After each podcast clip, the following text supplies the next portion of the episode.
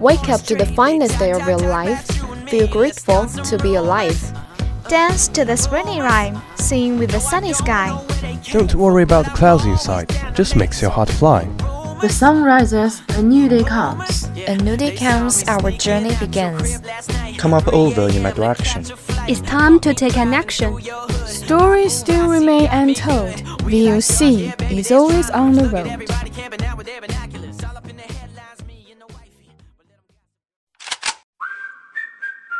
Good morning, dear audience. This is VOC, Voice of Campus, from Qingdao University of Science and Technology. We are broadcasting from 7:20 to 7:50, Monday to Friday, and 18:30 to 20:30 at 65.5 FM. Hope you enjoy our company. Welcome listening.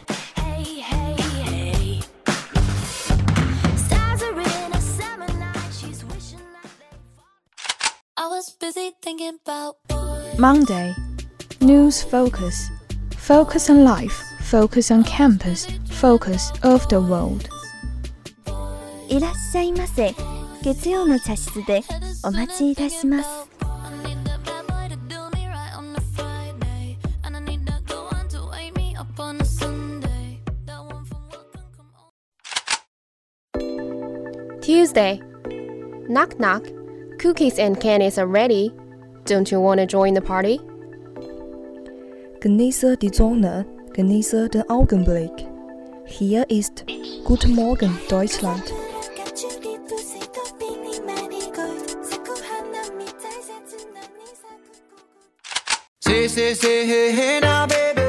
Wednesday, drama chowder. Tripping on movies, sipping fancy life. 당신과 함께 있는 순간 모두 눈부셨다. 오후의 햇살처럼 당신의 마음 포근히 감싸줄게.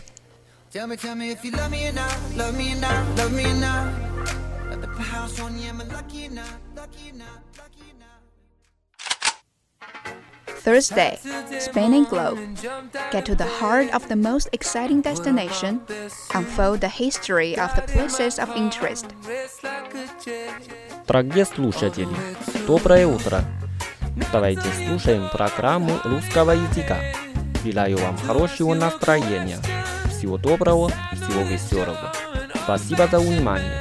Приятного прослушания.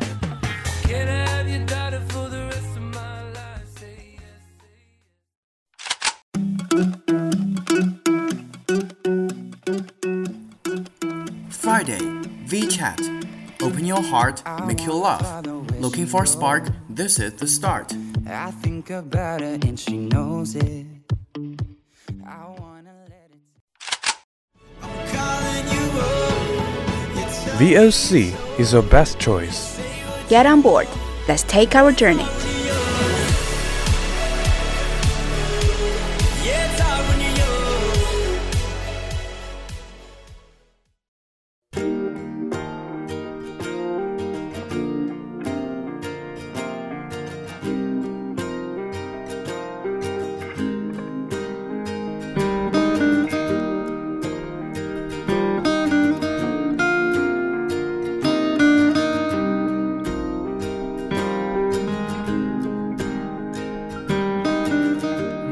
Life is brilliant. Pop stars have traditionally not come from the upper classes of society. Eminem grew up on a trailer park. 50 Cent is from the dangerous ghettos of New York. The Beatles grew up in a poor, industrial city of Liverpool. However, some musicians have come from the army. Elvis Presley, the king of rock and roll, served with the American army in Germany, whilst Jimi Hendrix was in the parachute regiment. Cause I've got a plan. You're beautiful. You're beautiful. You're beautiful. It's true. Following in that tradition comes the latest British musical sensation, James Blunt. His last single, You Are Beautiful, was a huge hit, and his concerts have sold out all over the country. But what is a well spoken ex army officer doing making music? James Blunt comes from a family with a long tradition of military service. His early life was not filled with music. His army officer father thought all music, even classical, was unnecessary noise. As we walked on by, she could see from my face that I was fucking high, and I don't. Being from a good family, he was sent to boarding school at the age of seven. He then went on to university to study engineering, then Sandhurst, the officer training college. His life seemed certain to follow that his fathers and grandfathers before him. Private schools, a good university, and a career as an officer in the Household Cavalry, one of the best regiments in the British Army. He had, however, studied playing guitar as a teenager. When he was sent to Kosovo, he didn't just take his gun, he also took his guitar attached to the side of his tank. As he drove through villages damaged by the war, he used to sing John Lennon's song, Give Peace a Chance. Well, he later said, we were peacekeepers.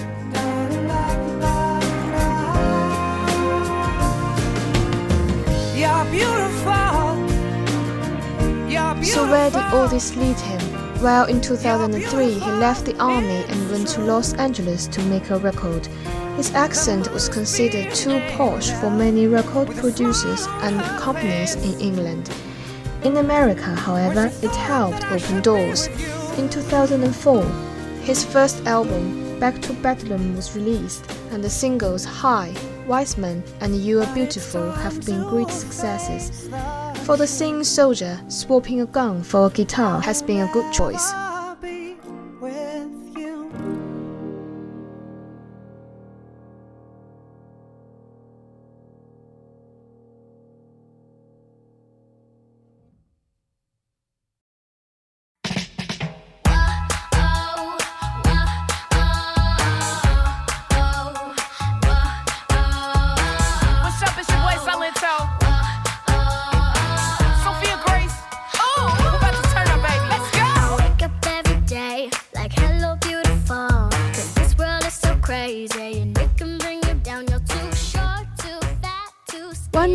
Biggest shocks when you arrive in a new country can be the clothes people are wearing.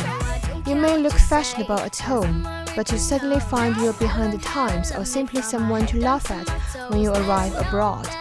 With this in mind, let's take a look at teenage fashion in the UK for girls. One of the things that makes shock an outsider most is piercings.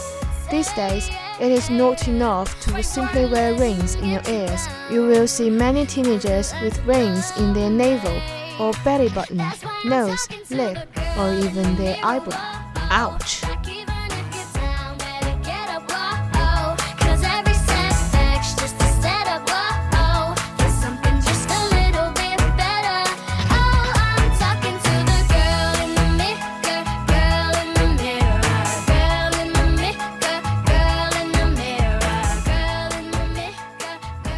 Girls in the UK pay a lot of attention to how they look. Some girls go for a glam look. They wear t-shirts from India with sequins and beads. Trousers are usually preferred, blue or black. And the look is finished off with metallic bags and shoes and arms full of bracelets. Another alternative is rocker look. You start with a t-shirt of your favorite band and tight jeans or long skirt. On top of this, you can wear a denim jacket. Jewelry tends to be large and metallic. And to add color, wear a scarf.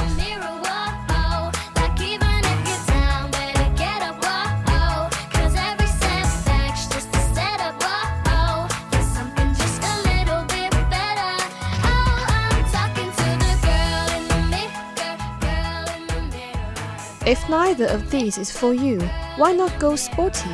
T-shirts are usually tie-dyed in hot colors. Wear these with long shorts, short jeans, or denim skirt. And on your feet, beach sandals, of course. If you prefer something more feminine, there is a girly look. Skirts are long to the floor. Wear a top with butterflies or flowers. In addition, wear ballet shoes and lots of beads.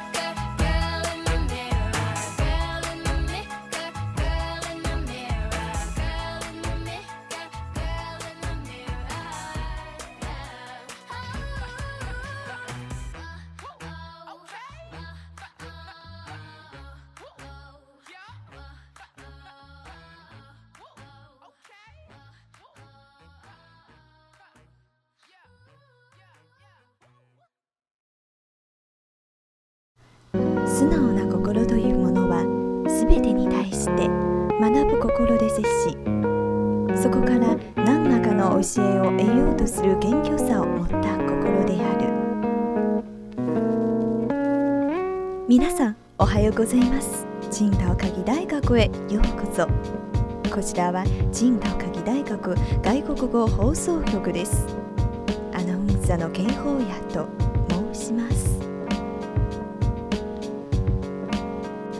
先が見えない生活の方が人生は楽しい。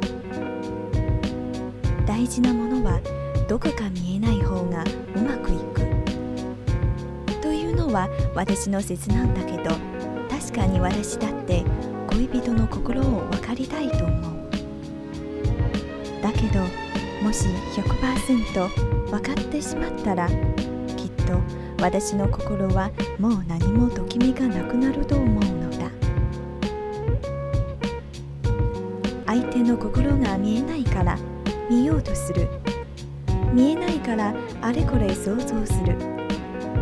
その膨らみが恋を面白くさせる。あるいはその膨らみが恋そのものであるのではないか。自分の未来も同じ。見えないからこそ少しでも早く見ようと。前へ歩いて見えないからこそその先想像しながら歩く。想像は自由。どんな大きな夢だって描ける。トラバーユが大成功して輝く私になって友達が増えて素敵な彼ができてというのだって想像するのはただ。だから私は本当に自分の未来はぼやけたままであってほしい。と心から望んでいる。不安じゃないですか？って聞かれるけどなんとなくなんとかなるような気がするのだ。それに所詮どんな風に生きたって私の生活なんだからそんなに大差はないはず。だったらワクワクする生き方の方がいい。そろそろ曲の時間です。皆さんどうぞ聴いてください。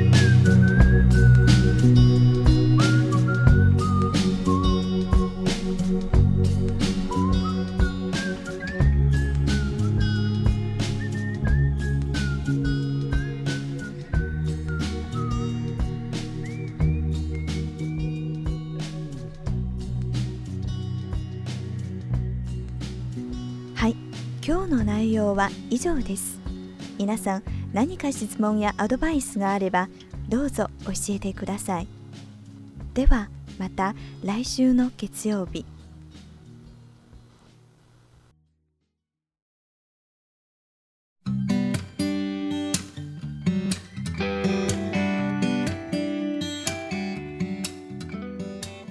Six big ideas the natural rate of unemployment. Why does unemployment exist? If there's a central question in macroeconomics, this is it. There are few bigger wastes than loss to the idleness of hours, days, and years by people who would rather be working. Unemployment can ruin lives, sink budgets, and topple governments. Yet, policymakers do not wage all out war on joblessness. There are no absolutes, but are they absolutely sure?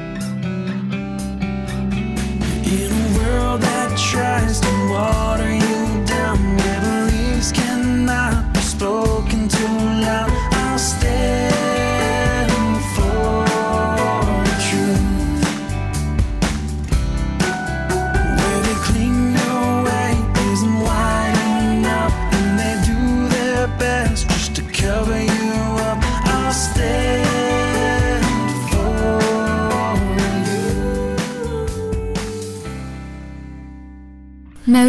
like the Federal Reserve, American Central Bank, target what is known as an employment natural rate, at which inflation is stable.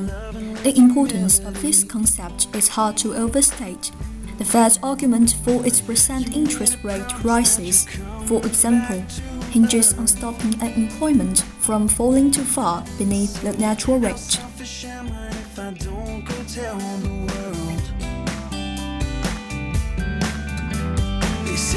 Be sincere, but could they all just be sincerely wrong? In a world that tries to water you down, where beliefs cannot be spoken too loud, I'll stand for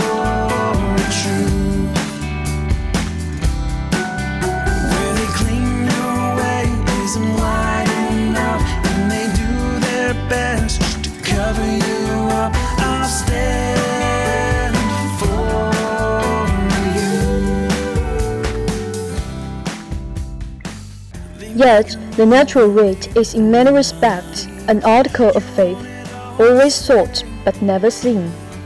Where does it come from? There are several reasons why unemployment cannot simply be eradicated fully.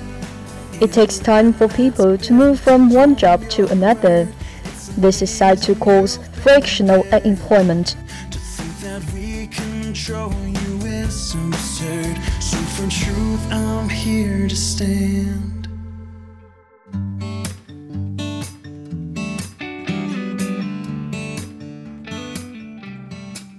If people cannot find jobs because they have outdated skills, then hand weavers after the invention of the loom, they might become structurally unemployed. But this is a trade-off between unemployment and inflation that most preoccupies central bankers.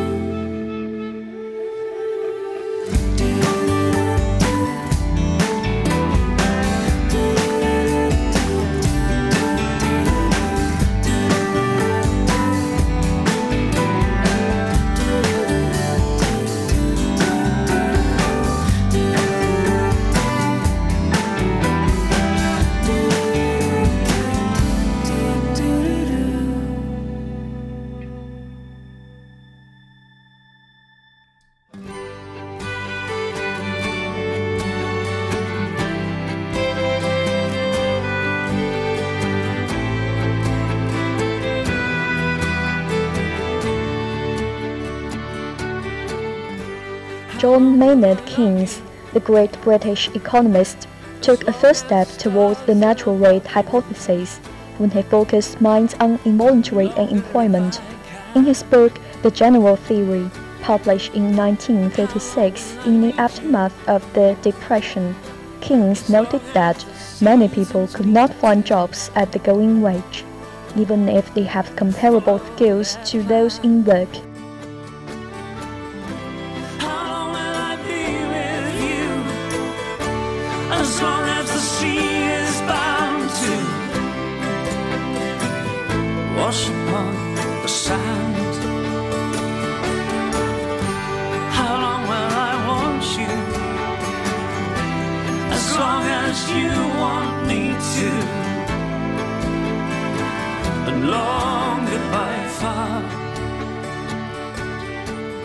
Classical economics blamed artificially high wages, perhaps caused by trade unions, but Keynes pointed to lackluster economy-wide spending. Even if wages fell, it wasn't. Workers would have less to spend, making the demand deficiency worse. The answer, he thought, was for government to manage aggregate demand in order to keep employment full.